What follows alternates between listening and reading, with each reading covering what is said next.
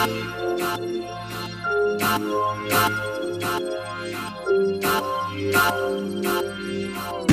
Jahre Popkultur.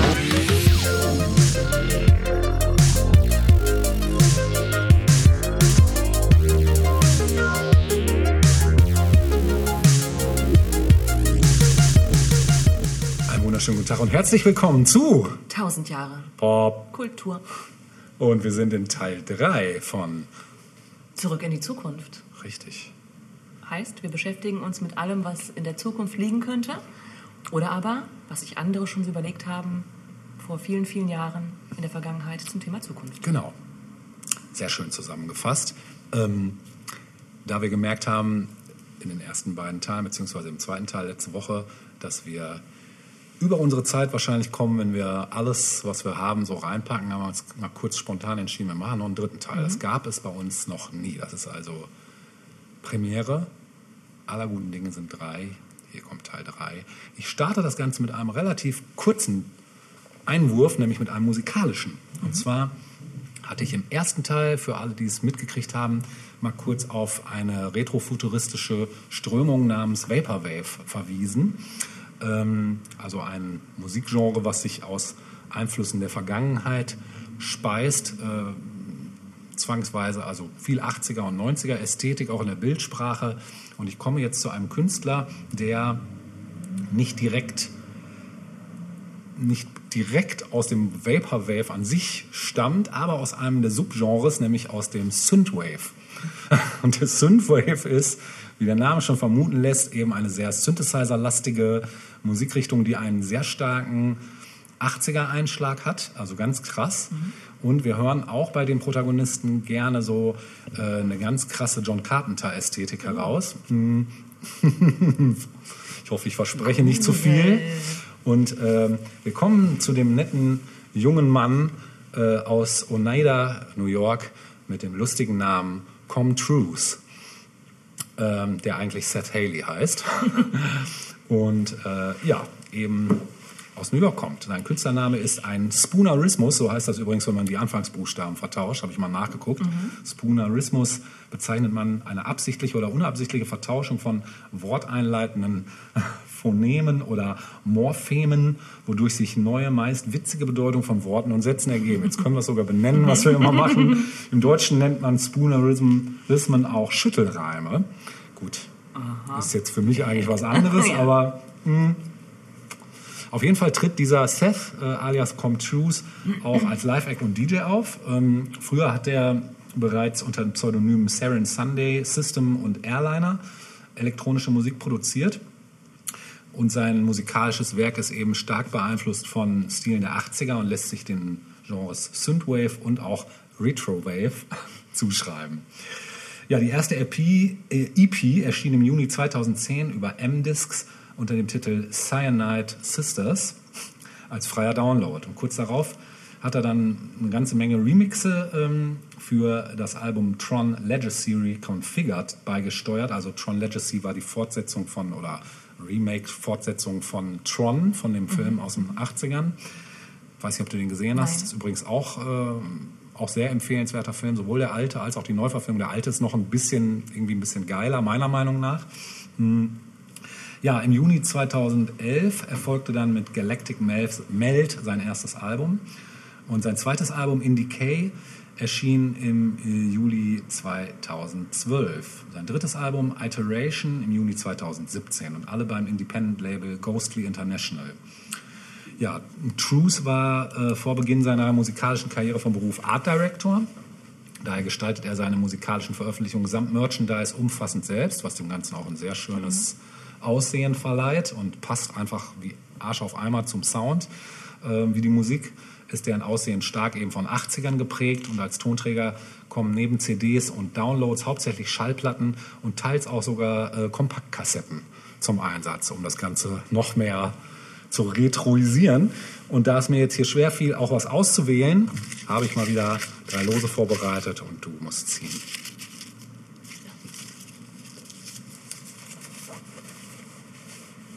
Also, Nummer zwei. Nummer zwei. Dann hören wir vom zweiten Album, meine ich, wär's. ähm, in Decay hören wir Broken Date. Viel Spaß damit. Most beaches place to pick up girls because you can really see they're and are are.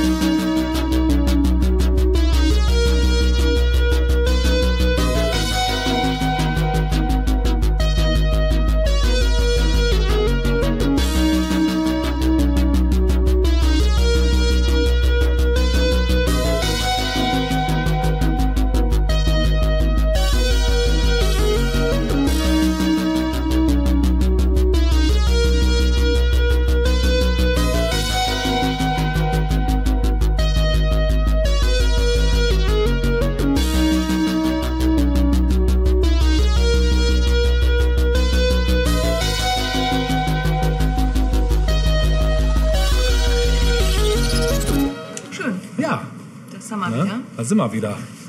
Nach Zurück. der Musik.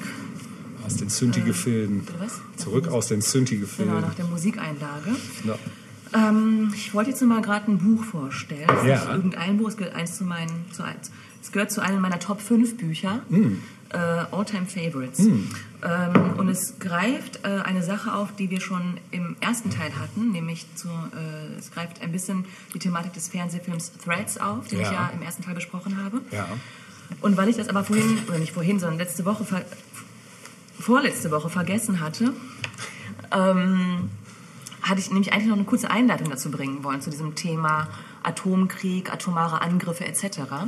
Und zwar war mir nämlich was ein- und aufgefallen, ähm, wenn es um das Atomzeitalter geht und alles, was Menschen damit verbinden. Ähm, es ist ja letztlich was, was bisher zum Glück nur zweimal zum vollen Tragen gekommen ist. Das hatten wir auch schon erwähnt, Hiroshima, Nagasaki.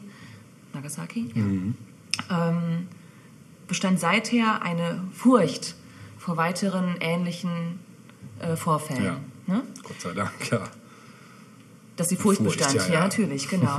Und ähm, auffälligerweise vor allem auch in Amerika, in den USA. Mhm. Ähm, wahrscheinlich, weil sie diejenigen waren, die jetzt auf Rache irgendwie äh, oder, oder Rache befürchten müssen, wahrscheinlich. Ähm, und mir ist, ähm, mir ist dabei ein Auto nochmal in den Kopf gekommen, in den Kopf gekommen, klingt auch sehr seltsam, ähm, den ich da als Einleitung mal heranführen will, nämlich Douglas Copeland. Oh ja. Und ähm, Douglas Copeland ist ja bekannt dafür gewesen, ich weiß gar nicht, ob er noch aktuelle Sachen rausbringt, vermutlich schon, aber er hat ja immer so die Befindlichkeiten des amerikanischen Alltags ne? ähm, aufgegriffen und auch beschrieben. Und ähm, in seinem Buch Life After God gibt es ähm, einzelne Parts, fast sogar ein ganzes Kapitel, das sich ausschließlich mit der Furcht vor automa atomaren Angriffen auseinandersetzt.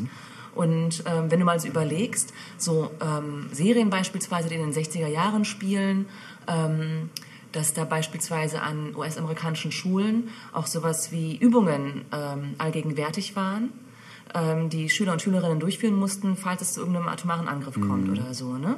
Etwas, das wir hier ja gar nicht kennen, Ja, also stimmt. überhaupt nicht kennen. Ne?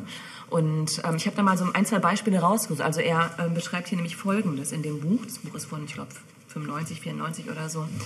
Ähm, Momentchen. Ja. Ähm, ich gucke mal gerade, wie das Kapitel selbst heißt. Hat das nochmal einen großen Namen? Im Gedenken an die Sonne, genau, so heißt das Grundkapitel. Und dann sagt er hier, ähm, das Buch selbst ist so ein bisschen fragmentarisch aufgebaut. ja. Ne? Ist das das hier. jetzt da? Ja, ne? Das wäre jetzt noch meine Einleitung, genau. Also auf das eigentliche Buch, das ich gleich besprechen Ah, ja, möchte, okay. komme ich gleich zu sprechen. Ja. Aber das hatte ich so ein bisschen als Einleitung nochmal mir rausgesucht. Und dann schreibt Copeland zusammenhanglose Bilder. In der High School Sentinel Senior Secondary West Vancouver, British Columbia. Oben auf dem Berg mit Blick über Vancouver höre ich während des Physikunterrichts einen Düsenjäger über meinem Kopf hinwegdröhnen. Drehe mich verstohlen um und warte auf den Blitzschlag, der die Stadt in Schutt und Asche legt im Alter von acht. Ich höre an der Ecke Stevens Drive und Bonnymore Drive im Rahmen einer Zivilschutzübung Sirenen aufheulen und stelle fest, dass sich anscheinend niemand darüber beunruhigt. Die 70er Jahre und ihre Katastrophenfilme. Ich sah zum ersten Mal den Untergang der Poseidon, der erste Film, für den ich mich allein ins Orpheum-Theater in der Innenstadt wagte, um mir eine umgekippte, auf den Kopf gestellte Welt anzuschauen. Das Beben, der Omega-Mann, das Andromeda-Strain, Soylent Green, Ja. Flammendes Inferno, Silent Running, Filme, wie sie heute keiner mehr dreht, weil sie alles so lebhaft in unsere Köpfe projizieren, dass wir zu den letzten Menschen gehören, die untergegangene, entzündete, zusammengebrochene und entvölkerte Welten bewohnen.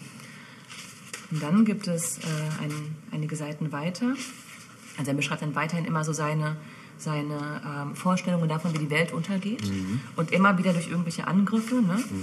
Und ähm, dann gibt es ein Kapitel, das hat den gruseligen Titel Die Toten sprechen.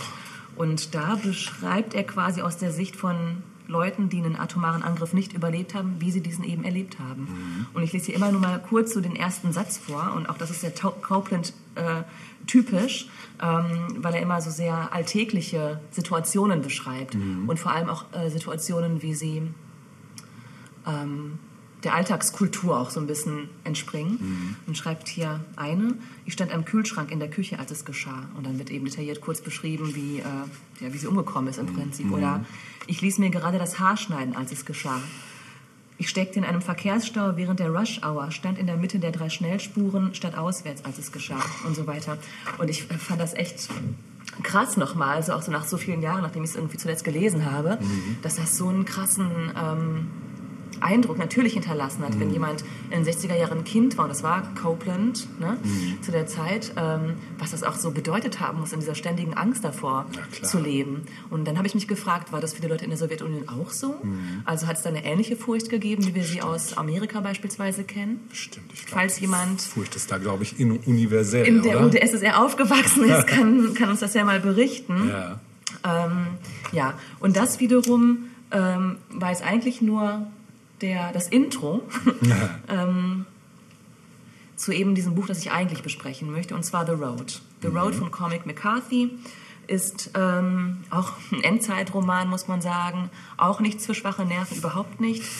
Bleibt aber dafür umso länger hängen und das ähm, dank verschiedener Dinge, die er so eingesetzt hat. Ähm, der Roman ist aus dem Jahr 2006 und ähm, entstanden ist die Geschichte oder ist die Idee zu diesem Roman 2003, also drei Jahre vorher.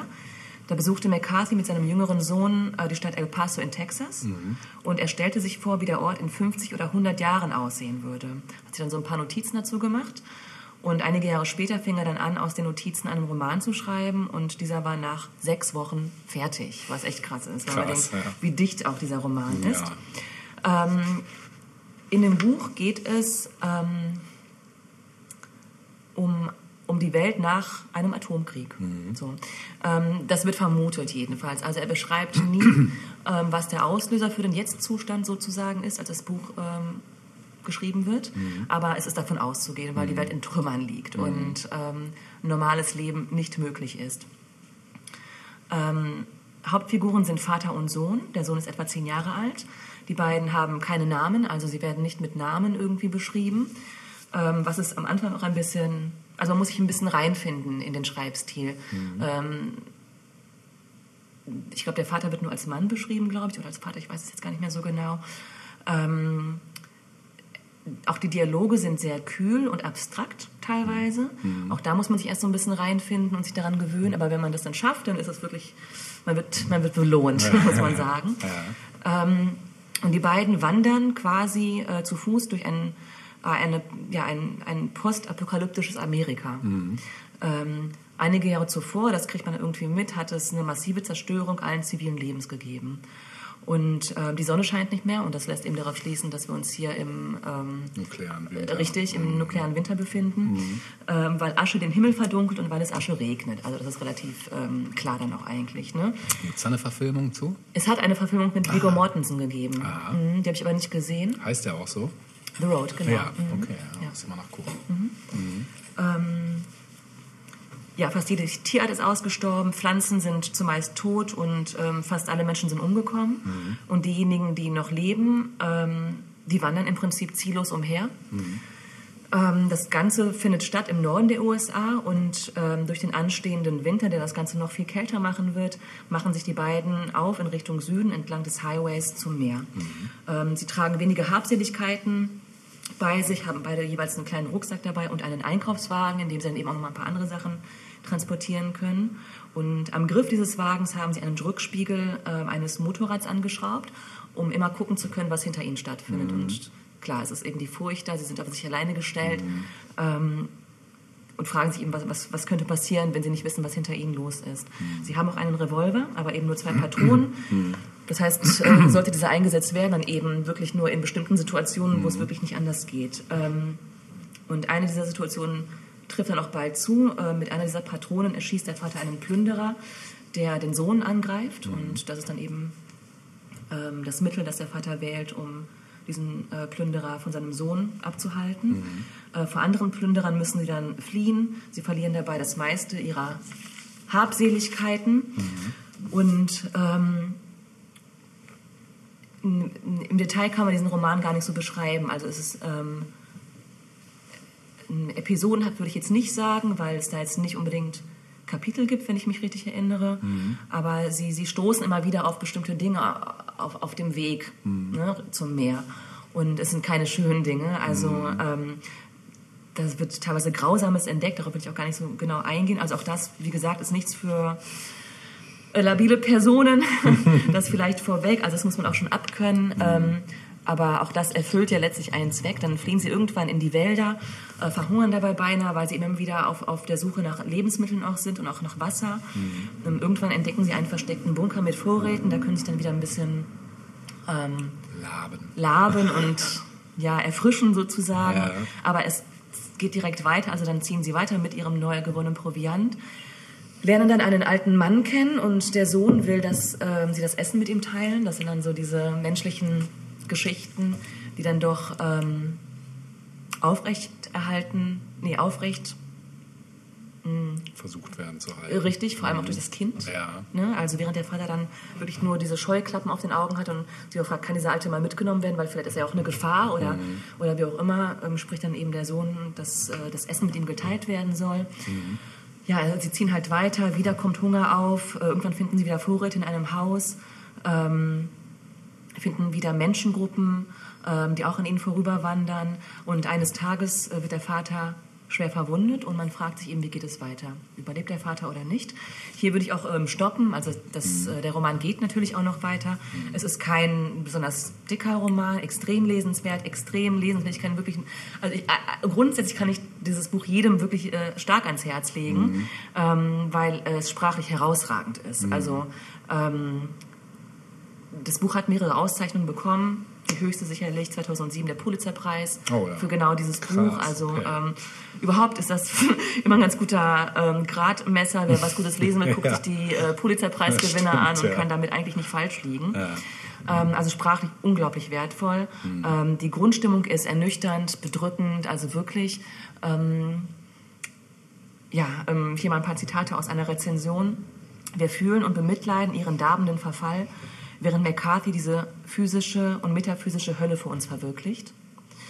Oder aber auch, während ein erlesener Albtraum erschaffen wird, trägt es, uns, äh, trägt es doch nicht zur Grausamkeit und Hässlichkeit unserer Zeit bei. Es warnt uns davor, wie viel wir zu verlieren haben. Und das ist ähnlich wie auch Threads, ähm, dass man manchmal eben das, das Schlimmste zeigen muss. Das ist kein Horror, ne? das ist einfach nur das, was ähm, im schlimmsten aller Fälle eintreten kann.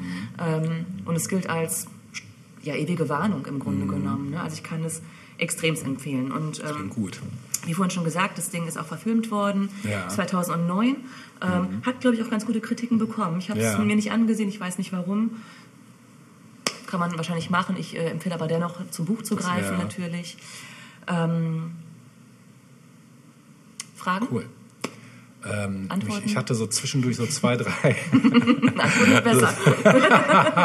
ich hatte so zwei, drei Assoziationen zu, zu Filmen beziehungsweise Büchern, nämlich einerseits zu The Walking Dead, was so, also da sind zwar, das, das Hauptthema da sind Zombies, aber die Grundgeschichte, dieses nackte Überleben und nicht zu wissen, was ist hinter der nächsten Straße und überhaupt so diesen, ne, das, das hat mich da so ein bisschen dran erinnert, einerseits und weil man ja eben auch diese Geschichte hat am Anfang mit dem Vater und seinem Sohn und auch seiner Frau, also sprich eigentlich eine ganze Familie, wo dann aber auch so Dinge passieren, wo dann am Ende ja, der Sohn fast auf sich allein gestellt ist und so. Also es ist so, da sind schon so ein paar Parallelen gerade gewesen. Einerseits, dann fällt mir natürlich von Stephen King The Stand dazu ein, was Ja. auch diese Endzeit-Thematik hat, so ein bisschen so, ne, ich weiß nicht, ob du das gelesen hast, so ein großartiges Buch, gibt es gerade auch eine aktuelle Serie zu.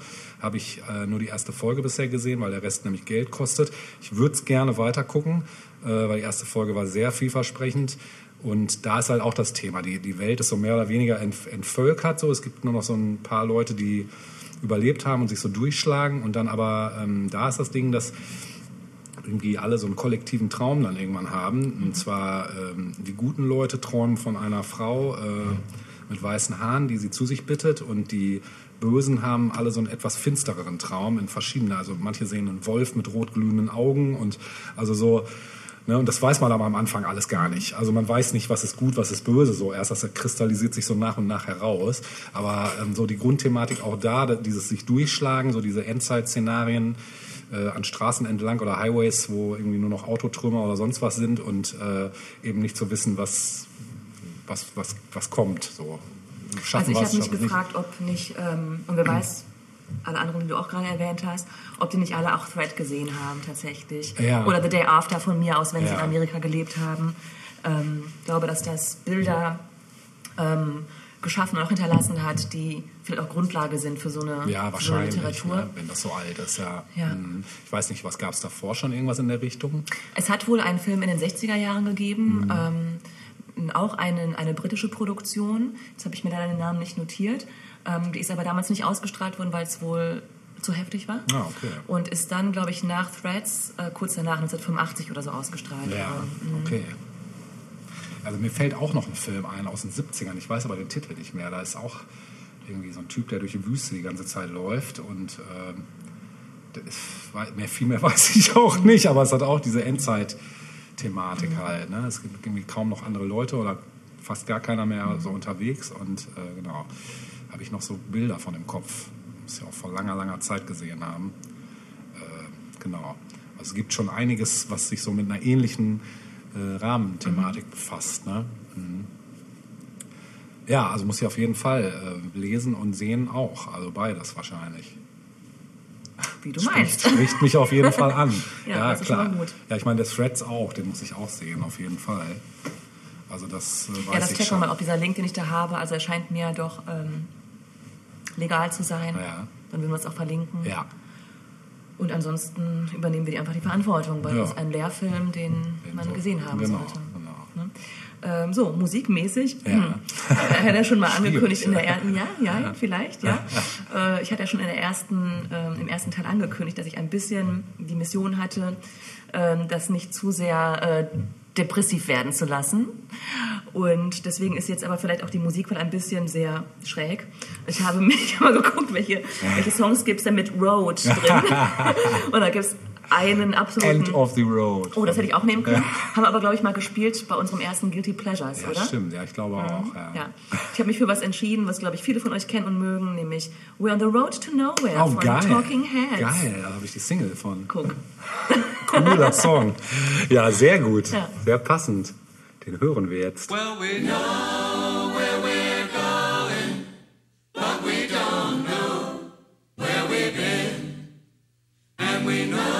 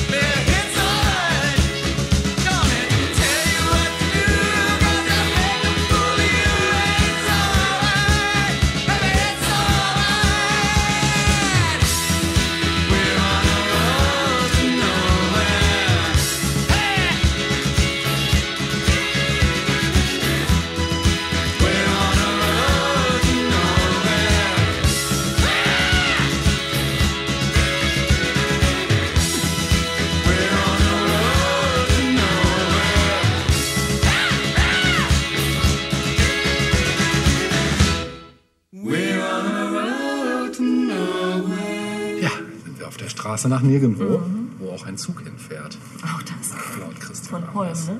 Wer? Christian Anders. Ach? Anders. Christian? Anders? Andersen? Nee, das war wer anders. Das war, Das war wer anders. Thomas Anders ja Thomas Andersen. Hans Christian Andersen. Ja, ich meine, es wäre. Ich meine, es wäre. Christian Holm hieß er so? Nee, ich glaub, Christian Walter Holm? Ander hieß der Nee, nicht Walter Christian- Holm klingt nach einem Politiker, oder? CSU 1982. Genau, Schwibschwager von Franz Josef. äh, Ja. wir, wir recherchieren das mal. Ähm, wir kommen jetzt nochmal zurück zu einem Genre, was ich in Teil 2 beziehungsweise auch in Teil 1 schon angerissen habe, weil es fällt auch unter Retrofuturismus. Und zwar das eine mit dem Punk am Ende. Cyberpunk.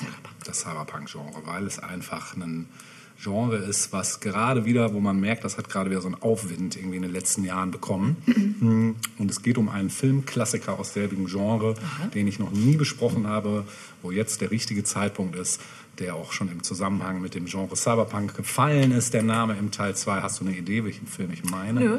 Gut, es geht um Blade Runner. Ah, okay. Ja, du hast es erwähnt.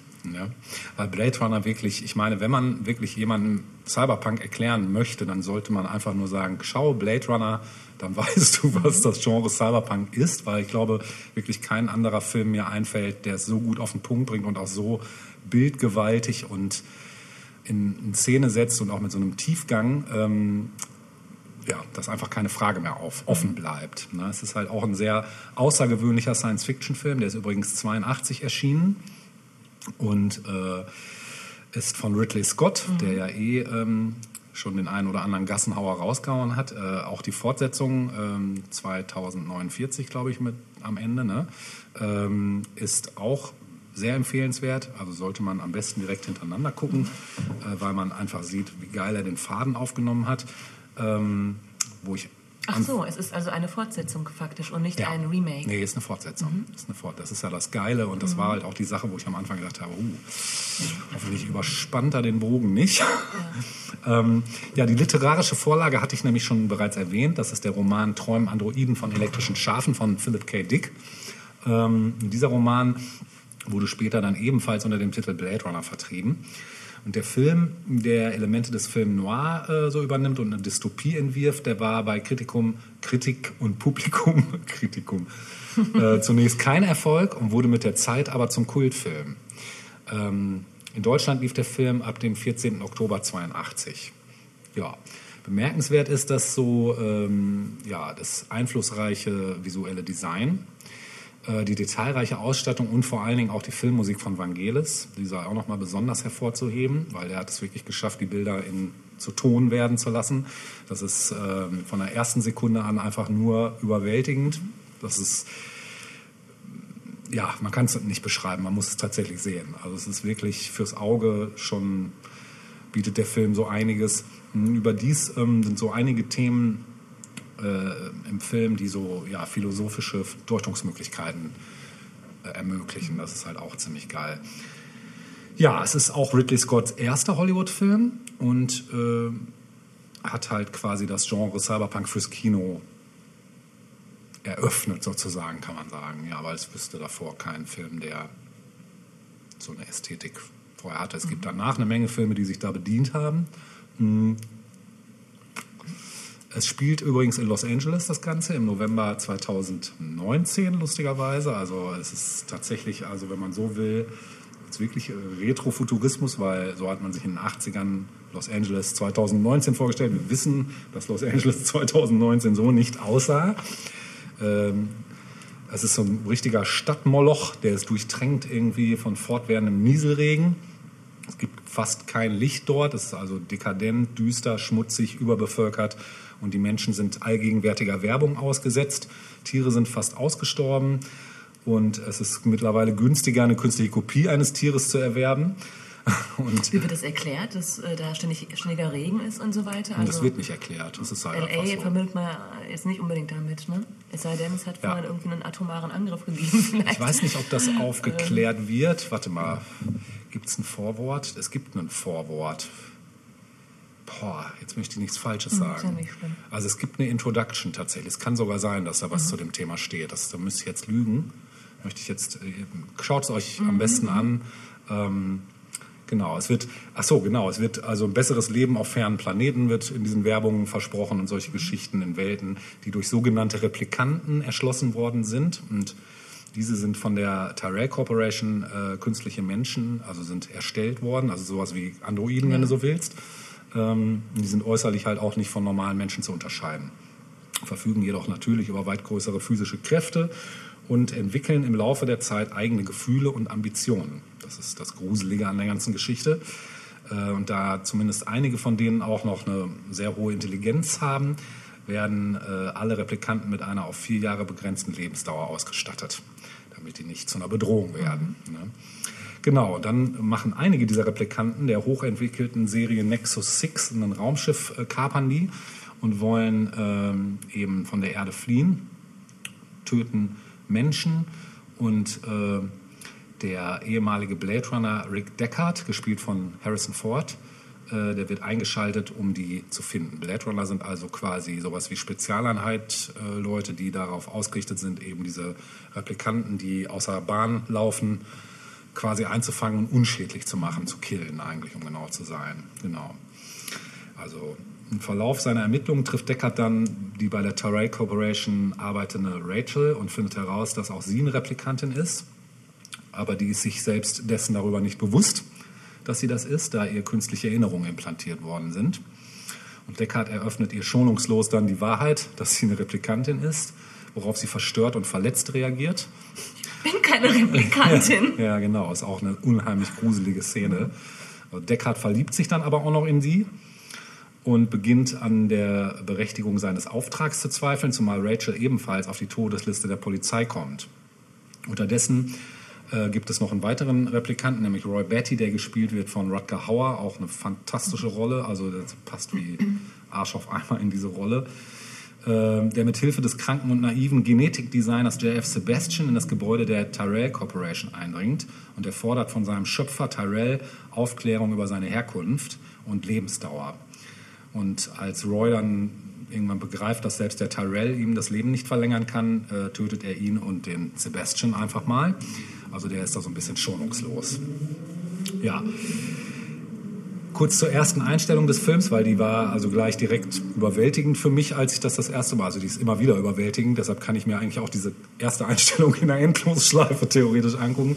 Die zeigt laut Titel Los Angeles November 2019 eine bis an den Horizont reichende Riesenstadt, die von Feuerstößen erleuchtet wird. Gegengeschnitten ist ein Auge in Großaufnahme, in dem sich dieses Bild spiegelt. Und diese von der Filmcrew als Hades-Landschaft bezeichnete Szenerie bestimmt eigentlich den ganzen Film. Ne? Und in den Flugszenen wird die Stadt als ein sich nach allen Seiten ausdehnender Moloch gezeigt, dessen gigantische Wolkenkratzer nur von zwei Pyramiden überragt werden, nämlich der Zentrale der Tyrell Corporation. Genau. Und ja, der äh, Scott, also der Regisseur und der Kameramann, ähm, arbeiten in vielen Einstellungen mit Lichteffekten. So werfen etwa die Pyramiden der Tyrell Corporation lichtdomartige Strahlen in den Himmel. Die Scheinwerfer der über der Stadt kreisenden Werbetafeln wandern durch die Gebäude und sorgen für stroboskopartige Verfremdungen. Personen sind oft nur halb im Licht. Also es ist wirklich sehr, sehr geil in Szene gesetzt. Es ist so eine ganz, also Film Noir trifft es einfach. Es ist wirklich eine Art von Film Noir, aber so Future Film Noir. Ne? Das bringt es wirklich ganz gut auf den Punkt. Zumal auch viele Dialoge einfach mal so lange Pausen haben. Also es ist jetzt nicht so ein, so ein du wirst nicht überfrachtet mit irgendwelchen Dialogen, sondern es ist schon es ist unheimlich viel Zeit, wo einfach nur Bilder und Einstellungen und die Musik wirken, was dem Ganzen auch so einen leichten Kubrick-mäßigen Anstrich ja. zwischendurch gibt. Ne? Kann man wirklich so sagen. Genau, weitere Stilmittel sind dann so Einsatz von einer totalen, also es wird unheimlich viel in der Totale gefilmt, was natürlich gerade bei der Größe auch nochmal äh, ja, eindrucksvoll ist. Äh, welchen zum Beispiel dann die Charaktere meist am Rand irgendwo des Bildes sind, um die Isolation so ein bisschen zu hervorzuheben. Das ist halt am Anfang auch, wenn Harrison Ford das erste Mal auftaucht und so. Ähm, ja, die Tode aller Replikanten werden durch jeweils unterschiedliche filmische Mittel sowie Zeitlupe, Einsatz von Filmmusik, erhöhte Lautstärke und Steadicam äh, hervorgehoben und emotionalisiert. Und der Film besteht über weite Strecken aus langen Einstellungen. Nur in den Kämpfen zwischen Deckard und den Replikanten kommt durch mehr Schnitte und schnelle Kamerabewegungen Tempo auf. Ansonsten ist es wirklich eher Slow-Mo. Mhm. Ne? Ähm, genau, ich möchte auch hier jetzt nicht zu sehr ins Detail, weil wirklich guckt ihn euch an, Ja, wenn ihr ihn noch nicht gesehen habt. Sehr gut, sehr gut. Besonders reich an Symbolik sind die Straßenszenen des Films. Also da ist zum Beispiel die untere Stadt als ethnisch und religiös gemischter Slum ohne äh, menschliche Nähe und Rücksichtnahme gezeigt wird. Ähm, die Szenerien sind gefüllt mit Hunderten von Statisten, darunter Nonnen und Geschäftsleute, Hare Krishna-Jünger, Punks, also ne, und das ist auch so ein Stilmittel von Cyberpunk. Das ist zum Beispiel auch bei dem Spiel, äh, wo ich da reingeschaut habe. Es hat mich sofort an Blade Runner erinnert, einfach eins zu eins. Also da haben die auf jeden Fall ganz gut sich inspirieren lassen auch. Äh, vielen Rezensenten fiel so der Reichtum an vielfach unterhaltsamen, rein beiläufigen Details auf, der ein mehrmaliges Ansehen des Films dann auch lohnend macht. Ähm, zum Beispiel haben manche Leute beleuchtete Regenschirme. Der nur für Sekundenbruchteil zu sehende Hausmeister von Leons Hotel trägt eine äh, CPAP-Maske. Und äh, Brians Büro, Deckards Apartment und die Wohnung von JF Sebastian sind äh, mit detailliert ausgearbeiteten Kleinigkeiten gefüllt. Ja, zentrales Thema äh, der Verb, also von Philip K. Dick und auch des Films, ist die Frage, was den Menschen zum Menschen macht und die paranoide Furcht davor, dass es Wesen gibt, die wie Menschen aussehen, aber keine sind. Äh, laut Buch und Film sind äh, die Replikanten daran zu erkennen, dass sie nicht das menschliche Vermögen der Empathie besitzen. Sie werden mit einem Gerät getestet, das emotionale Reaktionen überprüft. Und die Brauchbarkeit dieses Unterscheidungskriteriums wird im Laufe des Films aber in Frage gestellt. Äh, Es sind die Menschen, die isoliert und gefühllos wirken, während die Replikanten Emotionen, Furcht, Zuneigung, Hass, Trauer zeigen. Das ist also auch nochmal krass.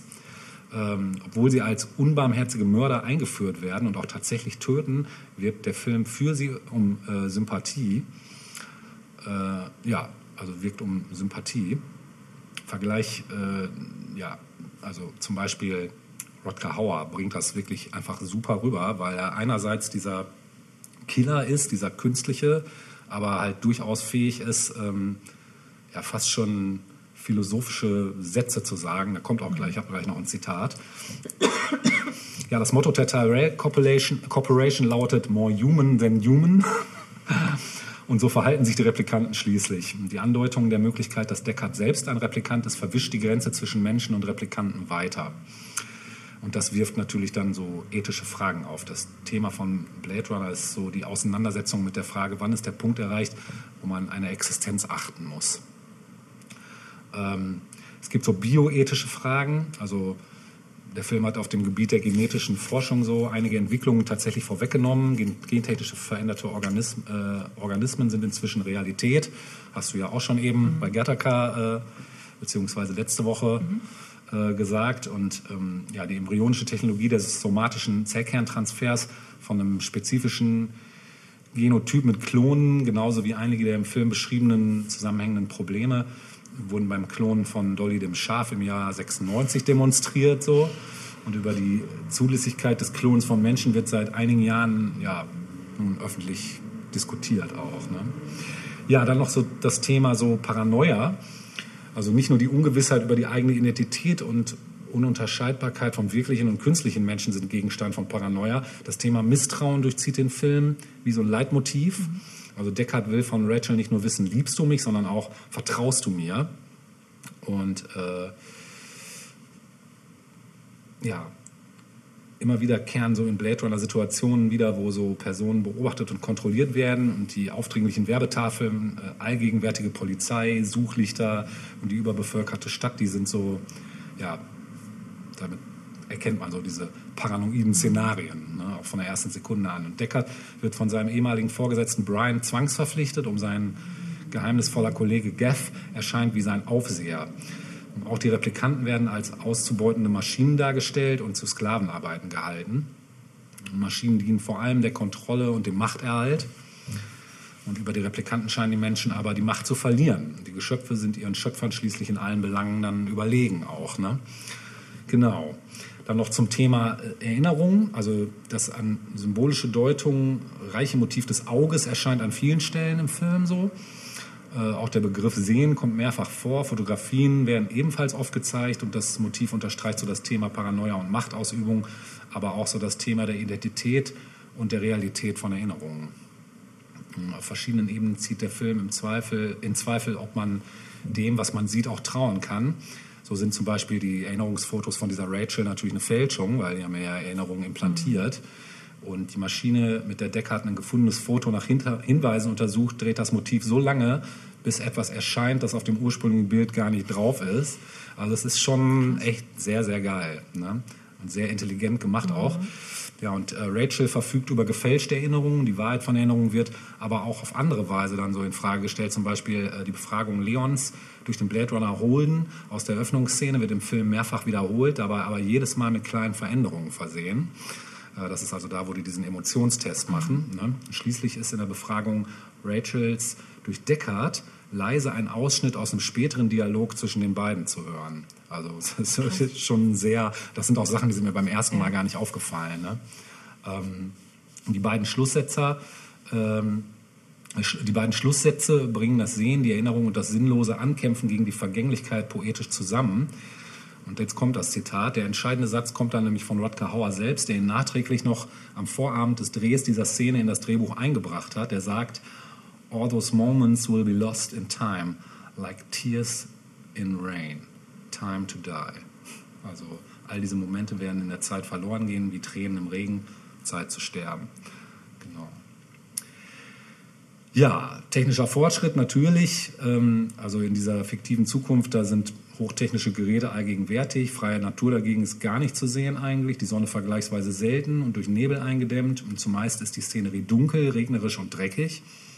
Tiere sind künstlich und im Buch erscheint die Umweltzerstörung als Folge eines Atomkriegs. Ah, da hast du es. Genau, im Film wird, ah ja, guck, im Film wird der Zusammenhang nämlich nur angedeutet. Da gibt es also keinen direkten, keinen direkten Verweis, auch wenn es tatsächlich auch ein bisschen so aussieht. Ne? Also, genau. Also auf jeden Fall eine Dystopie. Die Werbetafeln deuten darauf hin, dass so ein schönes Leben außerhalb der Erde existiert, während hier nur Kranke, Schwache und Kriminelle zurückgelassen wurden, die wiederum so von skrupellosen Kapitalisten und der Polizei beherrscht werden.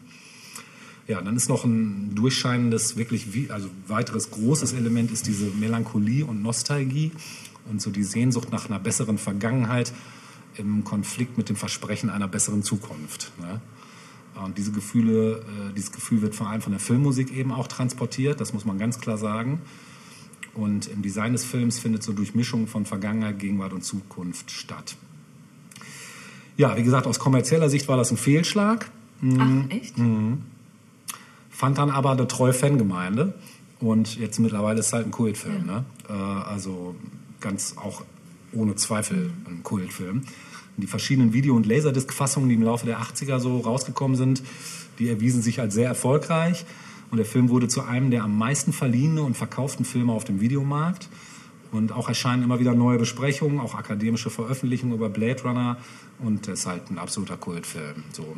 Jetzt noch was zum indirekten Einfluss, weil das nochmal ein ganz wichtiges Thema. Also er hat halt wirklich ähm, ja, die Literatur Richtung Cyberpunk quasi in Bilder ge gefasst. Ähm, William Gibson hat erklärt, dass er seinen einflussreichen Roman Neuromancer schon begonnen hatte, als er Blade Runner sah. Und auch ihn hatten die Heavy Metal Comics inspiriert. Das sind so Comics für Erwachsene, da gibt es auch Verfilmungen. Das ist so, aber eher so, auch so ein bisschen so eine Mischung aus Cyberpunk trifft auf Fantasy. Und ähm, ja, bis heute ist der von äh, Scott und Med, das war der Kameramann, konzipierte Look des Films Vorbild für viele fantastische Werke. So, da wird zum Beispiel dann genannt Brazel äh, von Monty Python, also von Terry Gilliam, ne? Terminator, Batman natürlich, Robocop, das fünfte Element, ganz klar, Strange Days, Matrix, Max Headroom, da ist er wieder, Total Recall und eine Reihe Animes, haben wir ja alles schon genannt. Ähm, Genau, und natürlich auch mein Lieblingsspiel Final Fantasy VII, ja, muss ich es wieder erwähnen.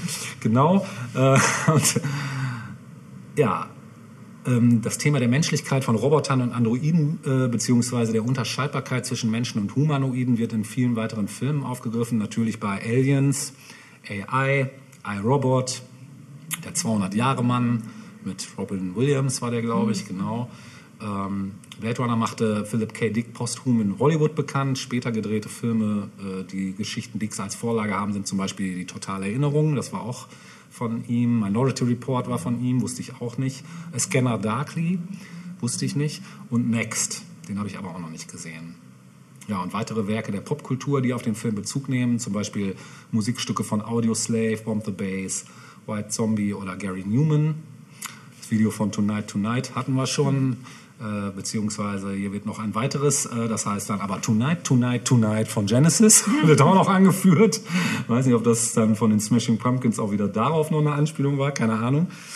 Ähm, Ach so, genau, das ist auch noch interessant. Für das Cover von dem 86 erschienenen Album Somewhere in Time ähm, nahm auch die englische Heavy Metal Band Iron Maiden Anleihen bei Blade Runner. Ganz klar, wenn du das Cover dir anguckst, absolut das Szenario. Ähm, genau. Hm. Die britische Sängerin Kim Wilde veröffentlichte 84 auf dem Album Teases and Dares ein Stück mit dem Namen Blade Runner und verwendete hierin auch einige kurze Sound-Samples aus dem Kinofilm und sind ein 96 erschienene Album Dead Cities der englischen Elektroniker-Band The Future Sound of London erzeugt durch Musik, Thematik und Cover-Artwork eine düster endzeitliche Atmo, die auch genau eben Teil von Soundtrack von Blade Runner sein könnte. Ja. Und äh, der im Jahr 2015 erschienene Elektropop-Titel RM486 von Rose McGowan beginnt mit dem Monolog des sterbenden Roy Betty unterlegt mit den äh, an den Soundtrack angelehnter Melodik. Also es gibt hier und da immer wieder Querverweise. Äh, ich weiß auch, dass hier die Bielefelder äh, True, äh, Crew von Howjob, ich weiß, sie werden dir nichts mehr sagen, es war auch so eine Elektro- Cyberpunk, whatever, IBM-mäßige Band. Ähm, die haben auch aus äh, Blade Runner gesampelt. Damals war es, glaube ich, sind sie gerade noch so an der Legalität vorbeigeschraubt. Äh, ich glaube, heute würdest du die Samples so nicht mehr durchkriegen. Genau. Ja, würde natürlich auch gerne ein Musikstück spielen. Also ich kann euch nur empfehlen, wenn ihr den Film nicht gesehen habt, guckt ihn euch an. Am besten auch den anderen gleich hinterher. Und ich würde jetzt ein Stück spielen. Ich habe lange überlegt, was könnte man denn da Schönes spielen. Aus dem Soundtrack wollte ich jetzt nichts spielen, auch wenn das passen würde, aber der, den sollte man lieber im Zusammenhang mit dem Film äh, genießen. Ich würde gerne ein Stück spielen von unseren lieben Freunden von Radio Kopf, was selbiges als Thema hat, nämlich Paranoid Android.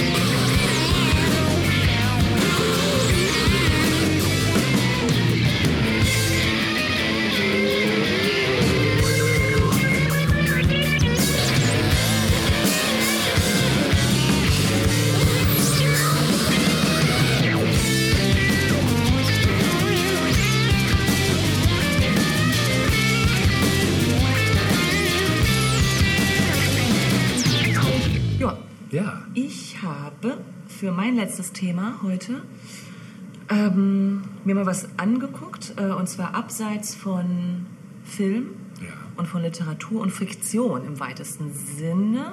Dann stimmt es nicht. Aber ähm, es gibt Kurzfilme, die auch im Internet kursieren, äh, die wir auch alle schön verlinken werden, die sich mit dem Thema Zukunft auseinandergesetzt haben. Ja. Und da gab es unterschiedliche ähm, Intentionen, die dahinter steckten. Und der erste, den ich kurz ansprechen möchte, ist der Film 1999 AD.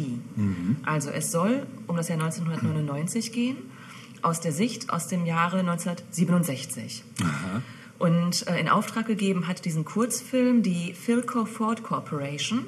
Das war eine Firma, die Batterie, Radios und Fernsehproduktionen erstellt hat, entwickelt hat, wie auch immer. Ja. Und die haben sich gefragt, wie, ähm, wie sieht das Leben der Zukunft aus? Also worauf können wir uns im Jahr 1999 einstellen? Und ähm, jetzt kann ich dazu gar nicht unbedingt sagen, wer jetzt so dahinter steckte, ob da ähm, ob da Wissenschaftler noch dabei waren oder Techniker, die sich überlegt haben, wie, wie könnte das in ja, so und so viele Jahre, irgendwie 30 Jahre später aussehen. Ähm, aber die haben ähm, quasi eine, eine Familie genommen, eine fiktive Familie, eine Schauspielerfamilie sozusagen, Ja. also ähm, Schauspieler genommen und die quasi als Familie dargestellt und deren Leben im Jahr 1999 ähm, gezeigt, wie es sein könnte. Ja. Und ähm, einige Dinge daraus sind tatsächlich auch wahr geworden. Das ist das Interessante. Ah, okay. Ähm, einige Sachen aber auch nicht. Und das ist immer so das, oder ganz häufig ist, ist, es, ist es eine bestimmte Sache, die oft in den 60ern oder 70ern nicht bedacht wurde, wenn es um die Zukunft ging. Ja. Ähm, in, in diesem Kurzfilm von 67 ist es so, dass ähm, eine Familie gezeigt wird, eine Mutter, ein Vater und ein, ein Sohn, glaube ich, ist es, ja. Ähm, die ähm, Mutter wird gezeigt, wie sie im Haushalt arbeitet und äh, welche, welche Fortschritte technischer Art es im Haushalt gegeben hat. Ähm, dann wird der Vater gezeigt, wie er seine Arbeit verrichtet und, ähm, und auch der Sohn, wie er seine Freizeit verbringt. Und ähm, beim Sohn beispielsweise ist es so, dass, das ist gerade leider im letzten Jahr ganz aktuell geworden, der betreibt Homeschooling via Bildschirm. Also der geht nur noch an bestimmten Tagen in die Schule, in die richtige Schule, ins Gebäude. Und ansonsten äh, verbringt er seine Lehrzeit damit, also seine L-E-H-R-Zeit damit, von zu Hause aus auf einen riesigen Bildschirm zu gucken und so seine Lerneinheiten ähm, wahrzunehmen. Ähm, dann ähm, freizeitmäßig verbringt der Sohn seine Zeit mit Computerspielen im Grunde genommen. Und zwar ähm, mit einem Schachcomputer, aber auch über einen Bildschirm. Ähm, also auch das ja letztlich Computerspiel, das, was wir eben heute unter Computerspiel kennen. Ähm, die Mutter betreibt, so wie es dort genannt wird, Fingertip-Shopping. Das heißt, sie, ja genau, sie äh, bestellt quasi, ja, sie macht Online-Shopping, Ja. so nur dass es halt online, sprich Internet zu der Zeit halt so noch nicht gegeben hat. Aber ähm, nichts anderes ist es das, was sie macht. Also sie geht nicht raus aus dem Haus, sondern sie bestellt über einen Bildschirm ihre Kleidung und die wird ihr auch geliefert. Ja. Ähm, Smart Homes, Stichwort Smart Homes, also alles ist irgendwie technisch verknüpft miteinander. Ähm, Temperatur im Haus, ähm, dann ähm, die, die Fenster, glaube ich, können ihre, ihre Durchsichtigkeit oder, oder ihre Farbe ähm, variieren, je nach Wetterlage. Solche Geschichten äh, kommen drin vor. Online-Banking. Der Vater sitzt an einem Bildschirm und äh, die Bank im Hintergrund irgendwo, ne? Äh, regelt quasi all seine Bankgeschäfte automatisch und er kann, also er kriegt das dann quasi zugeschickt als Ausdruck. Das kann man ja machen, ne? das gibt's ja auch heute noch. Stimmt, ja. Also da- das sind, das sind so Sachen, die allesamt, also total, ein total krasser Film, weil man denkt, wow, also es ist mir selten so untergekommen, dass das alles wirklich ähm, Realität geworden ist. Krass. Ne? Äh, richtig abgefahren. Also, Und das Interessante ist ja, es, es geht gar nicht so sehr darum, ob ähm, man schon erahnen konnte, mit welcher Technologie das Ganze möglich sein würde, sondern Fakt ist, eines Tages wird es das geben. Wie? Das steht noch in den Sternen. Ne? Ja. Darauf werden dann künftige Generationen kommen. Aber das wird es geben. Mhm. Ne? Genau wie, genauso wie wir heute vielleicht davon ausgehen können, dass es irgendwann eben doch sowas wie äh, menschentransportierende Drohnen geben wird, die uns von A nach B transportieren. Oder vielleicht sogar sowas wie fliegende Autos, nur in anderer Jetpack. Form. Hm? Jetpack-Suits. Zum Beispiel auch, ja, Iron genau. Ja. Eben, genau. genau. Ja, aber das, was äh, tatsächlich nicht vorhergesehen wurde, ist das Rollenbild, das veränderte. Also Ja. das Ganze spielt oder findet 1967 statt und es sind die Rollenbilder, die in den 60er Jahren noch äh, beherrschend waren. Mhm. Also Mutter, Vater, Kind. Nichts anderes gibt's in dieser Realität, ne? Mhm. dass sich das irgendwann ändern würde. Allein schon Stichwort Scheidungen, die in den 70er Jahren eben vermehrt auftauchen würden und alles andere. Äh, das war da nicht Teil dieses, äh, dieser Zukunftsvision. Ja. Und ähm, dann gibt es noch einen Film, der aus deutscher Produktion ist, den du vielleicht auch kennst. Äh, Richtung 2000, sagt dir das was? Nee. Ja. Hm. der ist mir vor ein paar Jahren mal zufällig untergekommen auf YouTube. Ja. Und den gibt es auch Richtung immer noch. 2000? Richtung 2000. Nee. Bindestrich Vorschau auf die Welt von morgen. Nee, das kenne ich nicht. Klingt gut auf jeden Fall. Der ist total abgefahren. Mhm. Ähm, Das ZDF hat den produziert, ähm, 1972. Ja. Und ähm, dort wird anhand von Herrn B.'s Alltag die Welt von morgen dargestellt. Geil. Und ähm, ja, Herr B. wird morgens wach in seiner coolen Wohnung, die relativ, also die ist jetzt nicht besonders groß. Mhm. Ähm, vielleicht hat man das auch schon vorhergesehen, dass irgendwann es eine Wohnungsknappheit geben würde, wenn man sich nicht mehr würde so ausbreiten können in den Großstädten. Ähm, jedenfalls wird Herr B. morgens wach und alles ist hochtechnisiert im Grunde genommen. Also ähm, es ist hochtechnisiert und vor allem alles auch vollautomatisch. Also ähm, sein, sein Essen ähm, kommt äh, schon quasi fertig aus einer Art Mikrowelle. Ne? Ähm, überhaupt das Essen ist frei von Schadstoffen. Schadstoffe äh, sind nicht mehr angesagt, alles ist Bio. Oh, cool. Ganz interessant, ja. Ähm, Bewegen wir uns ja auch immer mehr hin. Genau, im ne? Jahr, genau, spielt halt im Jahr 2000. Ja. Im, im Jahr 2000 ist auch Umweltverschmutzung gesetzlich verboten. Krass. Abgefahren, oder? Das wäre doch mal was, Das auf das wir noch was, warten. Ja, Ne? auf jeden Fall. Ähm, dann ist es so, dass ähm, seine Arbeitswoche nur 25 Stunden hat. Mhm. Äh, also so ein bisschen wie äh, die Jetsons. ein, bisschen mehr. Ja, stimmt. Also diese 25 Stunden sind schon ein bisschen ähm, realistischer. Ja. Ähm, dann hat er einen Flachbildfernseher in der Wand montiert, der auch riesig ist. Ja. Und äh, mit hunderten von Programmen. Also da wird auch erklärt, warum das dann auch in der Zukunft möglich sein wird, durch Satellitengeschichten und so weiter, glaube ich. Äh, wird's, so wird es, glaube ich, auch erklärt, ja genau. Und er kann halt aus allen Ländern Programme empfangen. Und ich meine, das zu einer Zeit, wo wir zwei plus drei Progra plus ein Programm hatten. Ne? So. Also da, war, da waren auch die Privaten noch lange nicht ähm, erdacht worden. Ähm, dann gibt es auch bei Herrn B. ähnlich wie bei dieser Familie aus dem anderen Kurzfilm Teleshopping mit Bringservice. Also auch er bestellt all seine Geschichten, auch Lebensmittel und so weiter, alles per, per Tele. Ja. Äh, ja, Shopping, man Shopping. kann ich anders sagen. ja.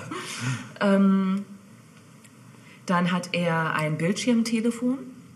Und dort wird auch schon angedeutet, oder was heißt angedeutet, es wird tatsächlich auch ausgesprochen, das Bildschirmtelefon, ähm, dass das Bildschirmtelefon äh, zu dieser Zeit, also im Jahr 2000, richtige Treffen mit Freunden ersetzen wird. Krass.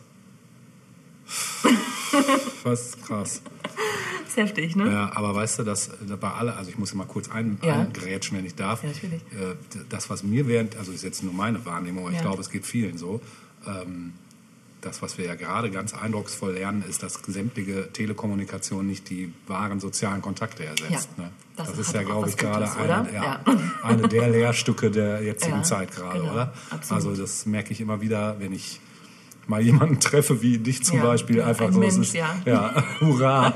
So, ne, es ist einfach, Ja. ähm, ja, man kann es halt nicht komplett technisieren. Es ist gut, dass das geht und es geht auch partiell immer irgendwie, aber so über kurz oder lang. Es erleichtert einiges, Mhm. ne? genau. äh, aber es ersetzt nicht. Ja, das genau. stimmt. Wollte ich nur mal gerade loswerden. Und ähm, diese, diese, aber auch das, was du gerade sagst, das ist ja auch richtig, denn auch der Film, ähm, dieser Kurzfilm ähm, verweist darauf, dass ähm, eben diese, dass das Kommunizieren über Bildschirmtelefone, richtige Treffen mit Freunden ersetzen werden, dass das aber auch zur Vereinsamung führen Ja. wird und dass es dann eben auch ähm, nochmal ja, die Gefahr von, von depressiven Verstimmungen beispielsweise oder ähnlichem ähm, richtig bringt. Aber dafür gibt es im Jahr 2000 äh, eine Wunderpille. Genauso wird es genannt, eine Wunderpille gegen Depressionen aller Art. Und Microdosing oder? Bitte was? Microdosing oder?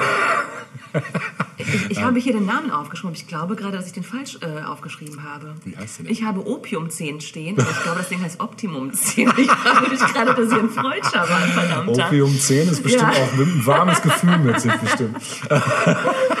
Ja, das ist ja abgefahren. Na gut, also das checken wir Geil. nochmal. Äh, Ja. Ihr könnt es auch selbst überprüfen, weil wir das natürlich verlinken werden. Ja. Vielleicht kennt ihr es auch schon längst, denn es hat auch was ähm, Kultartiges Ja. tatsächlich.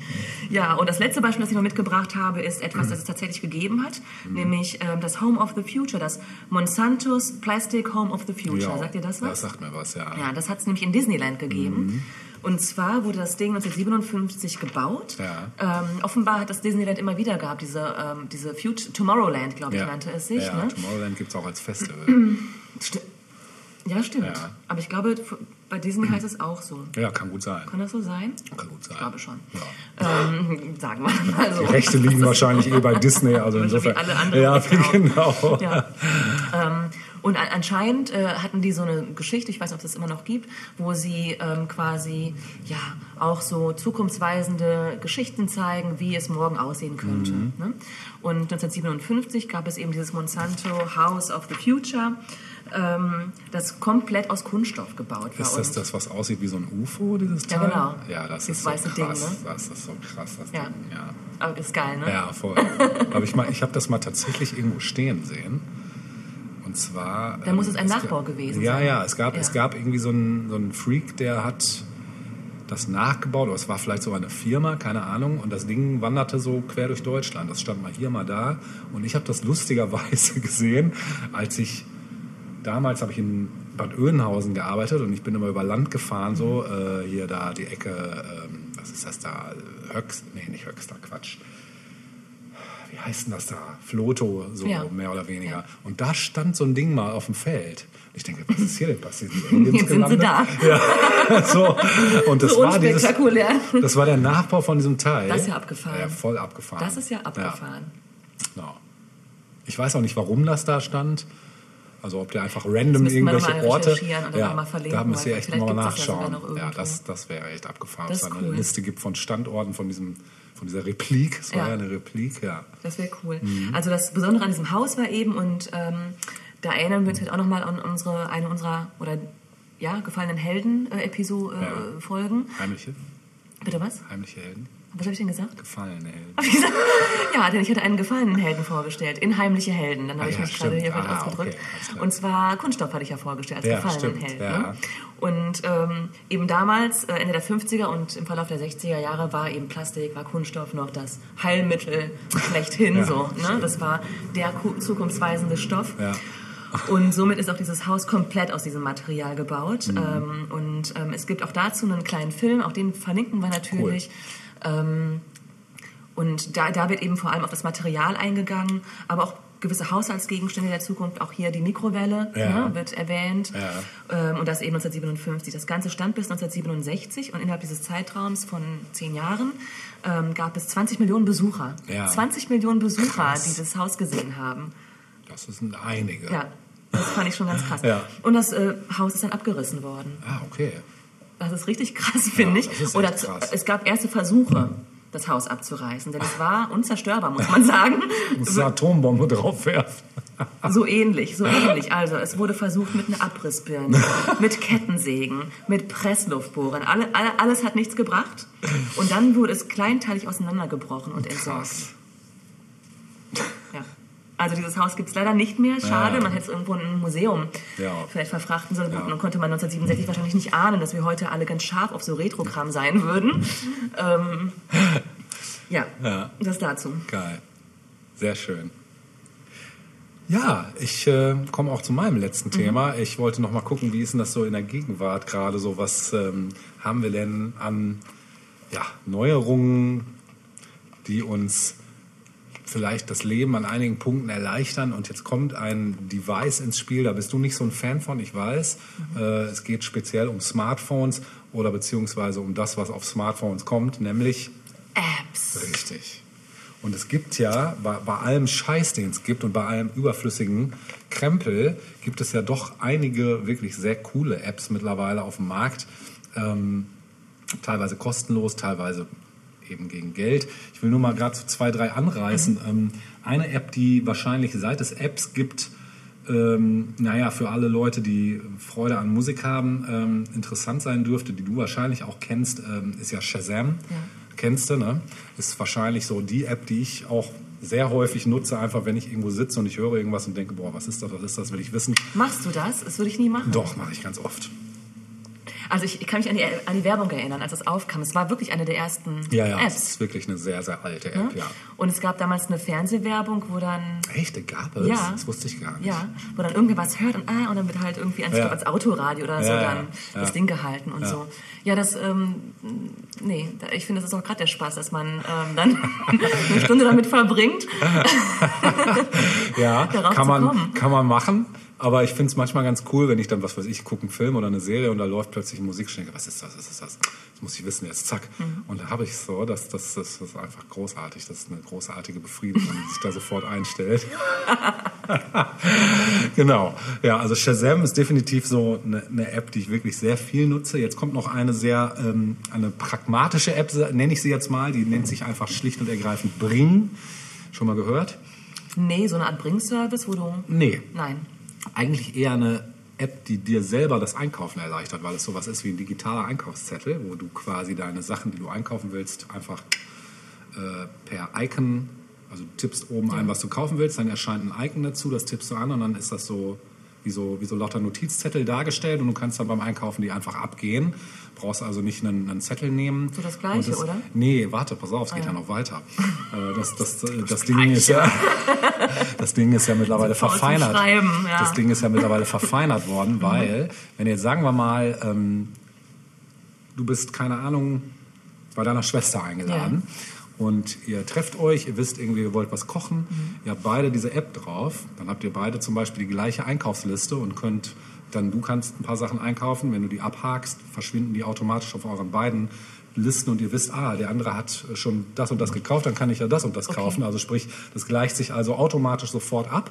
Ist also sehr praktisch auch für WGs jetzt da. Die WG, wo ich wohne, äh, machen wir das auch so. Wenn wir Sachen für eine WG brauchen, haben wir halt einen WG-Einkaufszettel und wenn mal einer irgendwo ist und gerade was mitbringen kann, dann macht er das halt. Und das ist super. Und äh, natürlich auch für Familien und oder für Pärchen oder so ist das auch eine sehr, sehr praktische Geschichte. Und, äh, und was noch geiler ist, äh, das ist mittlerweile integriert, es gibt ähm, sowas wie eine Rezeptecke.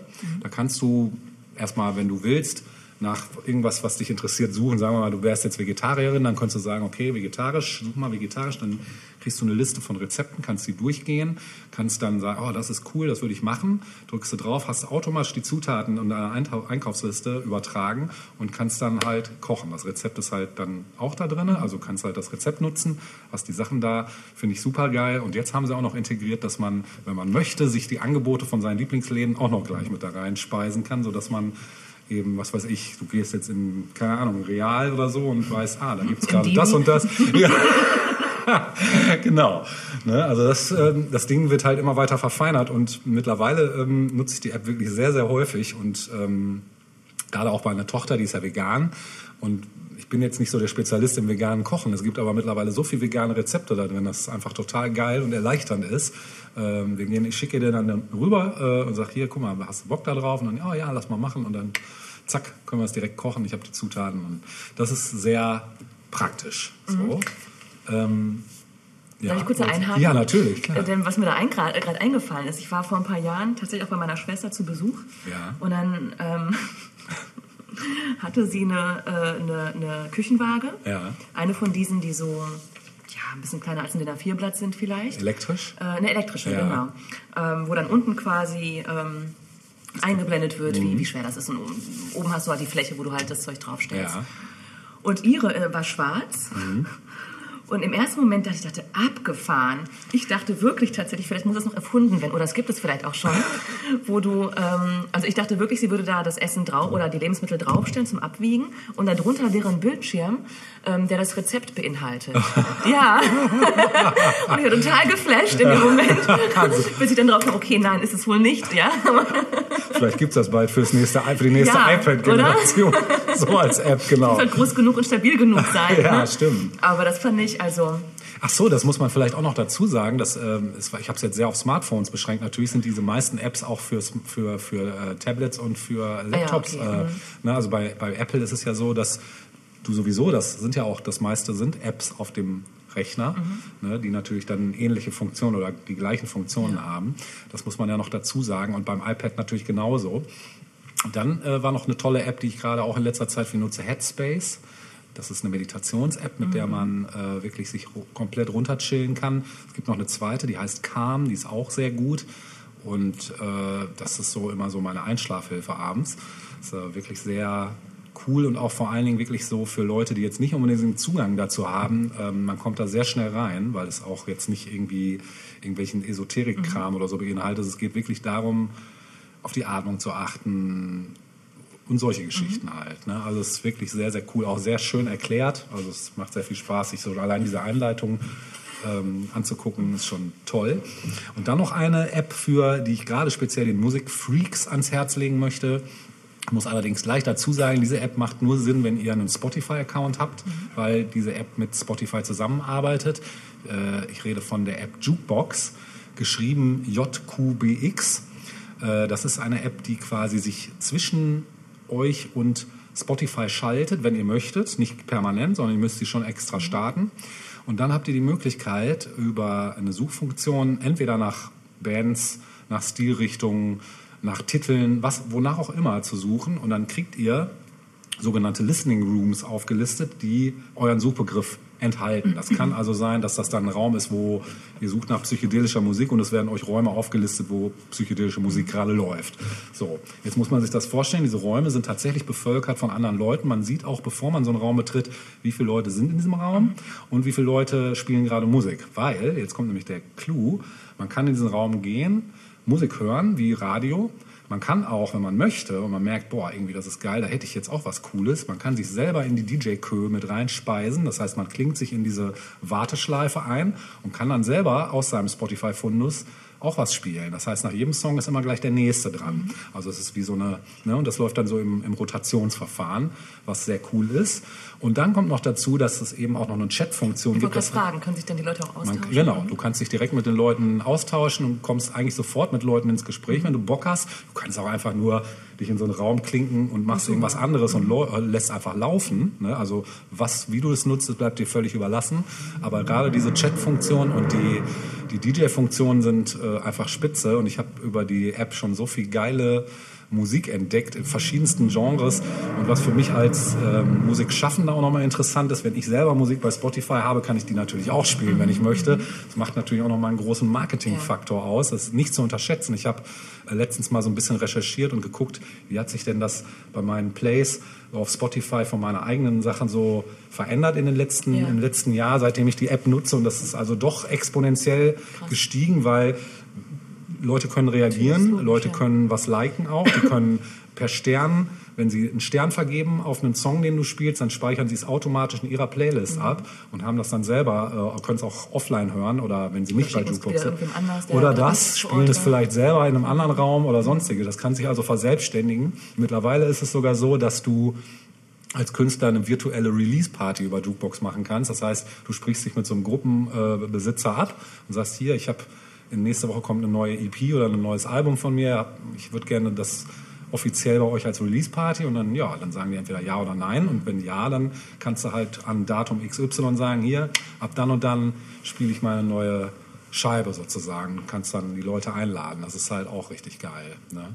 Ja, und das ist so, ähm, das sind so ein paar Sachen, die jetzt mir so persönlich gerade so direkt einfallen. Es gibt natürlich noch 100 Millionen weitere Apps. Eigentlich könnte man wahrscheinlich eine extra Folge drüber machen, weil es gibt wirklich sehr coole Sachen einfach mittlerweile, die auch wirklich jenseits von irgendwelchen Spielen oder sonstigen äh, Apps, die halt überflüssig oder überflüssiger sind, gibt es mittlerweile sehr viele Deutsche coole Bahn. ja, Zum Beispiel. Der Sparkasse. genau. Ja, Ja. Das ähm, nochmal dazu. Ne? Ich hätte abschließend auch noch einen letzten Song als Rauskicker. Ähm, und zwar würde ich da nochmal zurückkommen auf das, was ich im ersten Teil äh, angerissen habe, das Thema, Thema Vapor, Vaporwave. Im Besonderen wollte ich aber nochmal auf die Untergenre Vapor Trap zurückkommen, weil es so mit der aktuellste Anstrich des Ganzen ist. Und zwar zu dem Erfinder desselbigen Genres, nämlich Blank Banshee, ein amerikanischer Produzent, über den man nicht so wirklich viel weiß, außer dass das ein sehr akribisch arbeitender Künstler ist. Ähm, wir hören von seinem ersten Album den Titel Wave Step und ich oder wir können uns eigentlich auch schon, Das würde ich sagen. ne, können wir auch schon gleich sagen. Ihr wisst ja was. Genau. Bis bald. Bis bald. Macht's In der gut. Zukunft. Tschüssi. Tschüss.